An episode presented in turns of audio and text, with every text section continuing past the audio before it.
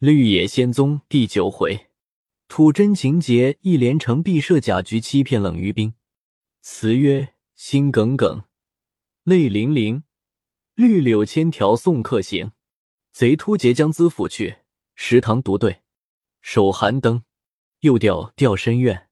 话说于冰到张仲彦家中，两人重新叩拜，又叫他儿子和侄儿出来来见。于冰见二子皆八九岁。称赞了几句去了，须臾，二人见过面，就拿入酒来对酌。仲彦又细细盘问于冰始末，于冰一无所引。问起钟彦世家，仲彦含糊应答。于冰又说起严嵩弄坏自己功名，仲彦拍膝长叹道：“偏是这样人，偏遇不着我的家兄。”于冰道：“令兄在吗？”钟彦道：“不在此处。”于冰已看出七八分来了，便不再问，请间拿来菜蔬，俱是大碗大盘，珍品颇多，不像个乡村人家待客的。于冰道：“多承后请，西地不如婚酒矣。”钟燕道：“呵呵，酒馆内先生曾说过，我倒忘却了。”石段祥在下面酌酒，忙吩咐道：“你快说与厨下添补几样素菜来。”于冰道。有酒最妙，似用天补。段翔已如飞的去了。没多时，又是八样素菜，一级风节。过了三天，于冰便告别要去。仲彦坚不放行，于冰又定要去。钟燕道：“小弟在家一无所事，此地亦无人可与弟久长快谈。先生是东西南北闲游的人，多住几时也未必就把神仙耽误，方得何患无时。”于冰道：“干蒙垂赐殷切，礼何从命？但地山野，最喜跋涉道路。若闲居日久，必致生病。”钟燕大笑道：“世上安有个闲居出病来的人？只可恨此地无好景，无好书，又无好茶饭，故先生屡次要别去。我今后亦不敢多留，过了一月再商酌。若必过辞，是一人品不堪待我。”于斌见他情意真笃，也没得说，只得又住下。到一月后，仲宴绝早起来，吩咐家下人备香案、酒礼、灯烛、纸马等物，摆在院中。先入房向于斌一揖，于斌急忙还礼。钟宴道：“弟欲与先生结为异姓兄弟，先生以为何如？”于斌道：“某存此心久矣，不意老弟先言及。”钟燕大悦。于是大笑，拉着于斌到院中，两人焚香叩拜。于斌系三十二岁，常仲彦一岁，为兄。拜罢，他妻子袁氏同儿子侄儿都出来与于斌叩拜。此日大开水陆荤素两席，畅饮到定更时分。仲彦叫家下人将残席撤下去，另换下酒之品。于斌道：“于兄侠量。”今日已大醉矣，钟燕道：“大哥既已酒足，弟亦不敢再强。”立即将家下人赶去，把院门闭了，入房来问道：“大哥以弟为何如人？”于冰道：“看老弟言动，绝非等闲人，只是于兄眼拙，不能测其浅探。”钟燕道：“弟系绿林中一大道也。”于冰听了，神色自苦，笑说道。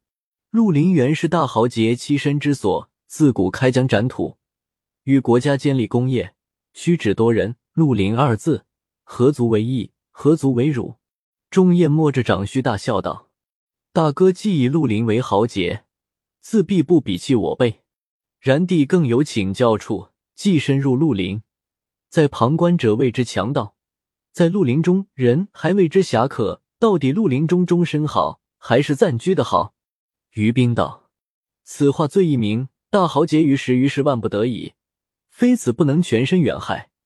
栖身绿林中内，亦乾隆在愿之意也。少有机缘，定必改弦易辙，另图正业。若终身以杀人放火为快，其人纵逃的枉法诸路，亦必为鬼神不容。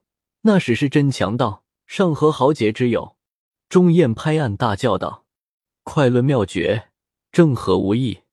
说罢，忙到院巡视了一遍，妇人来坐下，说道：“帝携家属迁于此地，已经七年，虽不与此地人交往，却也不误使他们。每遇他们婚姻丧事，贫困无力者必行帮助，多少不拘。因此这一村人，若大若小，提起地名，倒也敬服。日前大哥送段祥银两，帝却不以为意，不但十四五两。”就是一百四五十两，好名的人与这些人都做得来。后听他说大哥是个过路贫人，便打动了小弟要识面的念头，才将大哥赶回。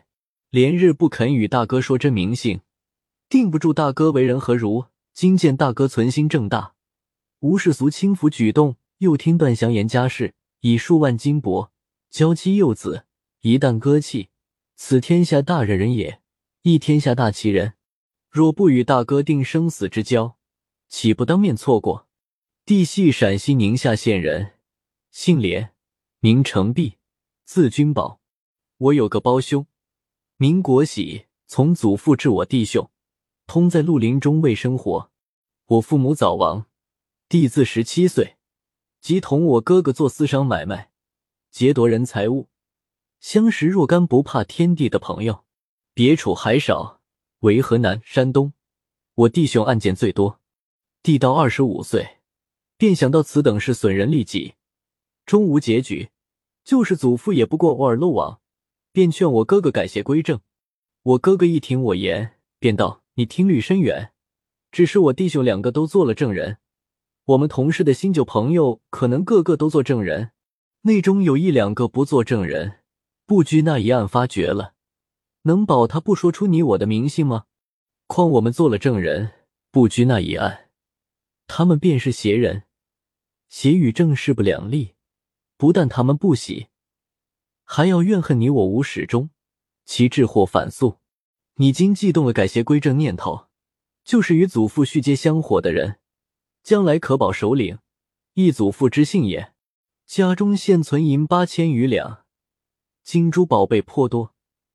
你可于山西直隶毕竟乡村内寻一住处，将你妻子并我的儿子铜银两等物尽数带去，隐名埋姓。你们过你们的日月，我自做我的强盗。至于你嫂嫂和我，若得终身无事，就是天大的福分。设或有事，这一颗脑袋原是祖父生的，也是祖父自幼教我做强盗的。万一事出不测。这脑袋被人割去，或者幽冥中免得祖父罪业，也算他生养我一场。我彼时说哥哥蝶舞之年，李和远避兄弟年精力壮，理该和他们鬼魂完此冤债。哥哥道：“好胡说！我为北五省有名的大道领袖，诸人见你去了，有我在，朋友们尚不介意。我去了，留下你，势必有人在遍地找我。倘被他们找着。”那时我也不能隐藏，你也不能出够，尸体犯了，咱弟兄两个难保不死一处。你我的事也没什么迟早，既动了此念，就于今日连夜出门，寻觅一妥当安身地方，然后来搬家眷起身。不但你可保性命，连你的儿子和我的儿子都有出头日子了。此地即我采访之地也。到家眷起身时，我哥哥又道。今后断不可私自来看望我，亦不可差人来送书字，叫人知道你的下落。便是在一番心机，你全当我死了一般。你干你的事，我干我的事，从此痛哭相别。弟在范村已是七年，义子一直到都结过婚姻。我哥哥不知如今作何景况。说着，眼中流下泪来，又道：“我早晚需看望一遭才好。”于冰不绝口的称赞，程璧服视了泪痕，又笑说道：“大哥是做神仙的人，将来成与不成，我也不敢定。然今日肯抛妻弃子，翌日渴望飞升。假若成了道士，仙丹少不得送我一二十个。”于冰也笑道：“你且孤四之，待吾成道，送你两斗何如？”两人都大笑起来。又过了数天。于冰一定要去，程璧还要苦留。于冰道：“我本闲云野鹤，足迹应遍天下，与其住在老弟家，不如住在我家了。程璧之于兵去一集间，复设盛席款待。临行头一夜，程璧拿出三百两成银，棉皮一个一套，鞋袜帽裤俱全。于冰大笑道：“我一个出家人，要这许多银子何用？况又是孤身，且可与我招呼。我身边还有五六十两，尽足费用。衣服等项全领，银子收十两，存老弟之爱。”程璧志再三。于冰收了五十两，二人续谈了一夜。次日早饭后，于冰谢别，段祥也来相送。程璧叮咛后会，不松在十里之外，洒泪而回。于冰因段样家口多，又与了他两锭银子，段祥痛哭叩别。于冰行了两月有余，也心无他向，由山西平陆、定陵堡等地，过了潼关，到华阴县界。行至华山脚下，仰首一看，见高峰远秀，极翠流青，云影天光，阴晴万状，十五月中第一葱秀之山也。于斌一边走着，一边顾盼，不禁目荡神怡，又想着外面如此，若到了山深处，不知更是何如。本日就在左近寻店住下，次早问明上山路径。绕着盘道，行折回环，转过了几个山峰，才过了花果山、水帘洞。不想都是旧山势，凿成亭台、石窟、廊榭等类。又回思日前经过的火焰山、六盘山，大概都与《西游记》地名相同。也不知他当日怎么就把花果山、水帘洞做到海东傲来国，火焰山做到西天路上，真是解说不出。看完了好一会。就坐在那水帘洞前歇息，觉得生冷起来，心中说道：“日前要游山西五台，身上俱是夹衣，致令空返。此番成连贤弟美情，赠我棉衣皮衣，得上此山，设有际遇，接连贤弟之赐也。”正坐间，忽然狂风陡起，吹得毛骨皆寒。于冰心惊道：“难道又有虎来不成？”少客，光摇银海，雪散梨花，早飘飘荡荡下起雪来。顷刻间，万里皆白。于冰见雪越下越大，急忙回到山下，至昨晚原住店中，借火备衣，沽酒御寒。少客，店主人出来，笑问道：“客人回来了，欲找几个神仙？”于冰也不答。他旁边一人问道。这位客官认得神仙吗？店主人笑道：“这位客官昨晚住在我家，说要上山去访神仙，今日被雪辞了回来，少不得过日还要拜仙。”那人道：“天地间有神仙，就有人访神仙，可见神仙是有的。”于斌忙问道：“老哥可知神仙踪迹吗？”那人道：“是神仙不是神仙，我也不敢定他。”只是这人有些古怪，我们都猜他是个神仙。于斌喜道：“据你所言，是曾见过，可说与我知道。”那人道：“离此西南有一天宁寺，寺后有一石佛岩，在半山之中，离地有数丈高。山腰里有一石塘，石塘旁有一大孔，孔上拴着大铁绳一条，直垂到沟底。铁绳所垂之处。”具有石窟窿，可挽绳踏窟而上。当年也不知是谁凿的窟窿，是谁将绳子扎在孔内，在那地方许多年，从无人敢上去。月前来了个和尚，在天宁寺住了一夜。次日他就上那食堂去，早午定在食堂外边坐半晌。寺中和尚见他举动怪异，传说的远近皆知。起初无人敢上去，只与他送些口粮。他用麻绳吊上去，近日也有大胆的上去，问他些死生富贵的话，他总不肯说究竟，他都知道，怕泄露天机。他虽是个和尚，却一句和尚话不说，说的都是道家话，劝人修炼成仙。日前我姐丈一层上去见他，看是神仙不是，还送了他些米，心服的了不得。客官要访神仙，何不去见见他？看是神仙不是？”于冰道：“老哥贵姓？”那人道：“我叫赵之礼，就在天宁寺下居住，离此八十里。”于冰道：“你肯领我一去，我送你二百大钱。”赵之礼道：“这是客爷好意做成我，我就领客爷一去。客爷贵姓？”于冰道：“我姓冷。”知礼道：“我也要回家。此时雪大，明日去吧。”不想次日仍是大雪，于冰着急之至，晚间节气的连觉也睡不着，直下了四日方止。到第五日，于冰与知礼同行，奈山路原是难走，雪后连路也寻不出。二人走了三天，方到知礼家，送了他一两银子。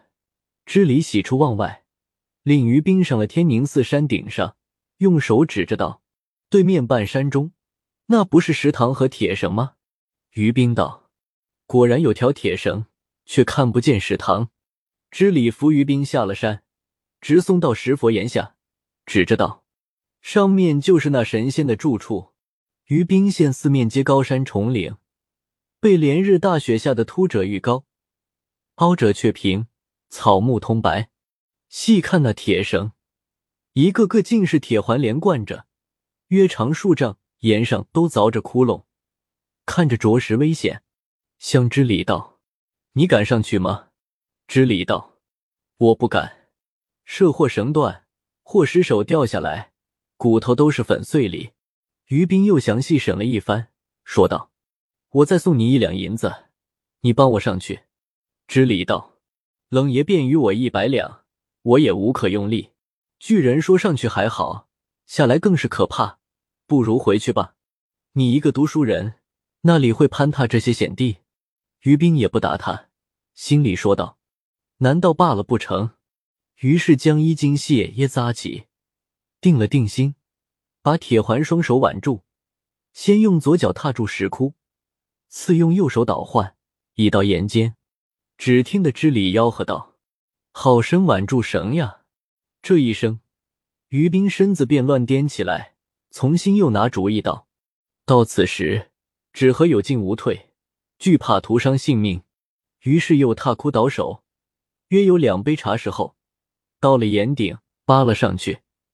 那石岩却甚是平整，竟有四五尺宽。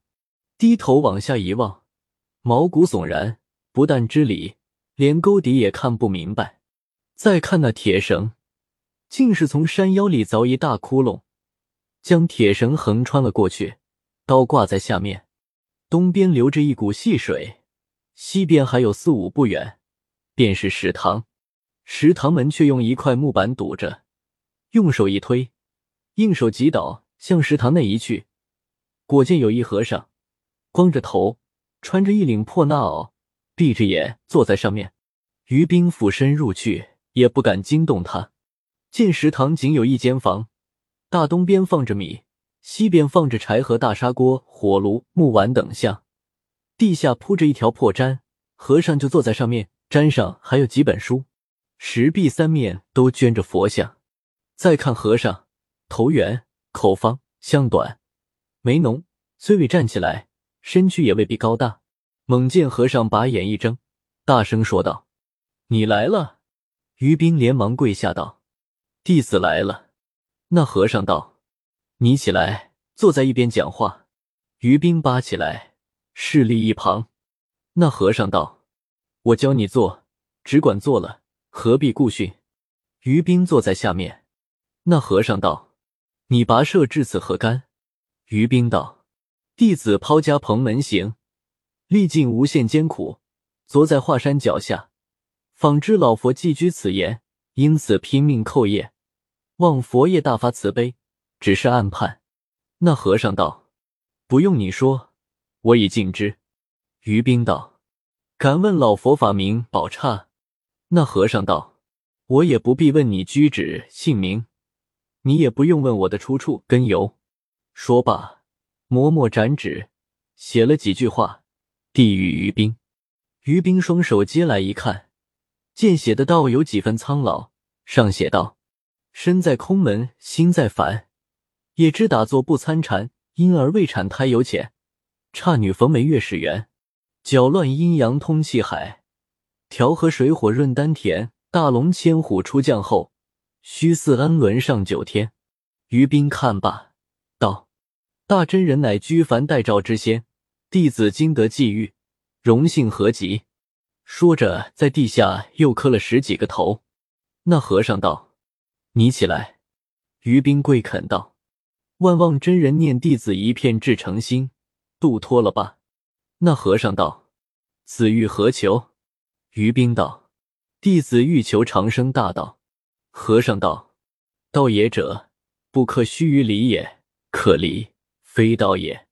道本无形无声，故老子有道可道，非常；名可名，非常。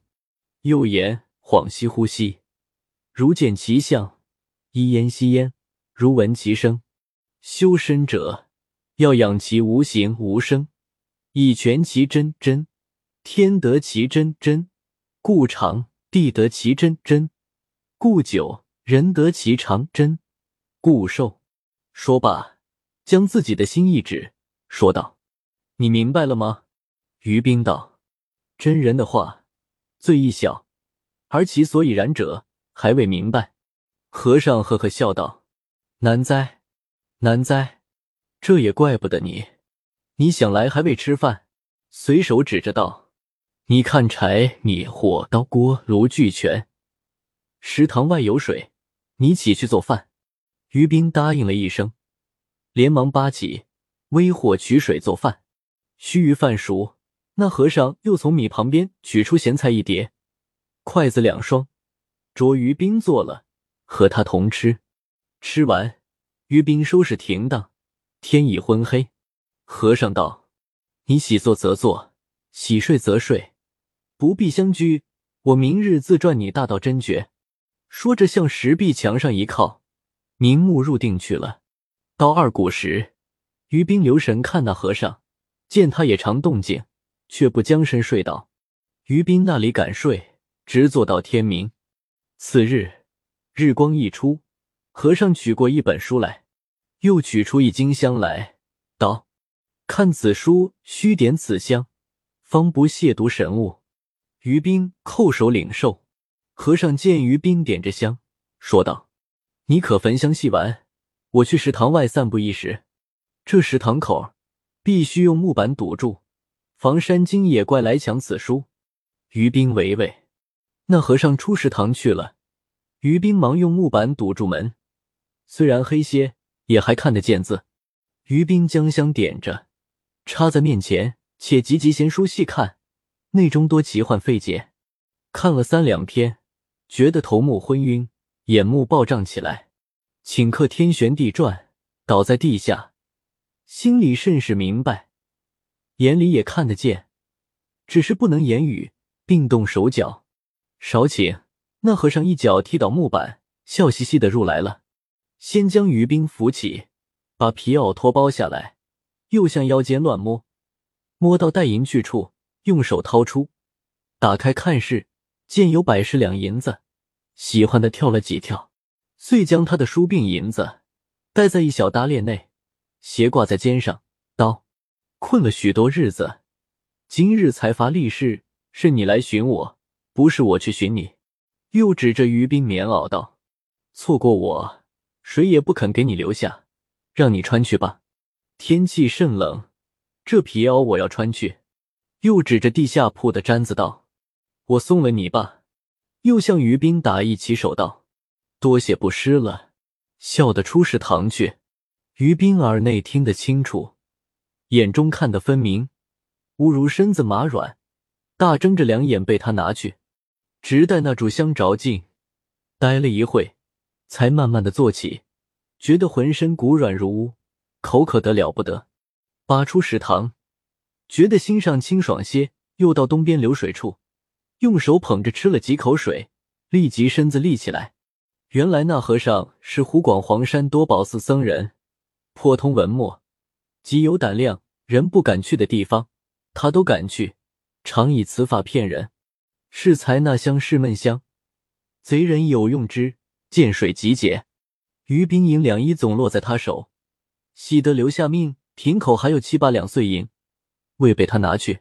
回到食堂，打火做饭，吃了便睡。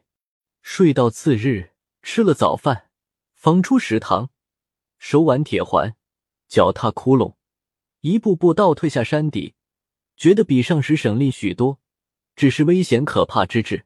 自此之后，心无定向，到处随缘歇卧，访问名山古洞仙人的遗迹去了。正是修行不敢重金兰，身在凡尘心在仙。悟性传言逢大道，治他引悟一起干。